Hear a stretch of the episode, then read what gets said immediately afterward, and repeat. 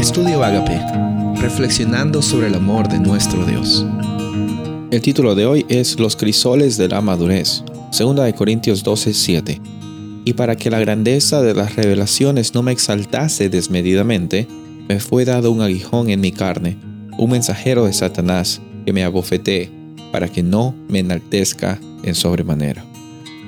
Este versículo es bien increíble.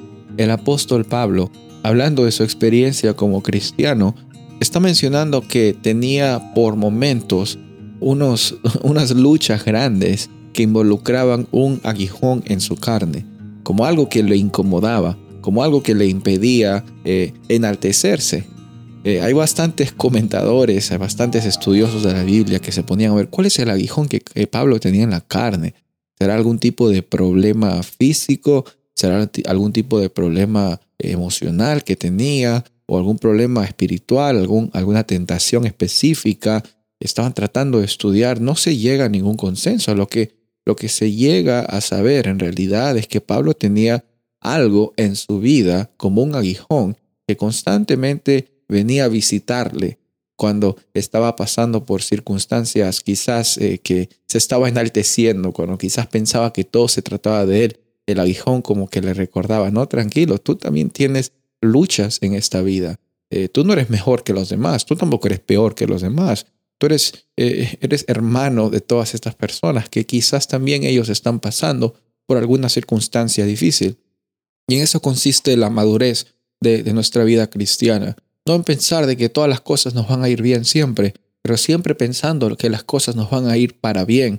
Pablo tenía este aguijón en su carne, que, lo usó incluso como una oportunidad, dice él, para que él no se exalte. Incluso lo que él pensaba que originalmente llegó de Satanás es una oportunidad que la transforma en, en una oportunidad de gloria a Dios. Este aguijón en la carne me recuerda, dice Pablo, que que soy un ser humano, pero también que soy un ser humano amado por Dios. Y si Pablo, con un aguijón en la carne, llegó a ser amado por Dios, llegó a ser un apóstol, llegó a ser un agente de buenas noticias para los demás, ¿qué te impide a ti eh, que piensas que tu pasado te está condenando? ¿Qué te impide a ti ser un instrumento de bendición para los demás? En la madurez en nuestra vida de cristianos ya no estamos viendo quién hizo más cosas malas, quién hizo menos cosas malas, quién hizo cosas más escandalosas que nuestro pasado nos condena, que ya no, que ya no valemos. Todas esas son mentiras de Satanás. Incluso los aguijones en la carne, así como Pablo los describe, son oportunidades que Dios las transforma para que nuestro testimonio sea poderoso y recordar que Dios es más grande que cualquier aguijón que el enemigo nos puede traer.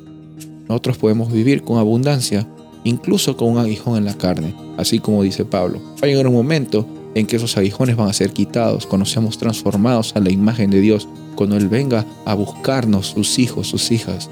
Pero hoy día incluso podemos vivir con abundancia y con la seguridad de que vamos a estar bien y somos amados y transformados en cada momento.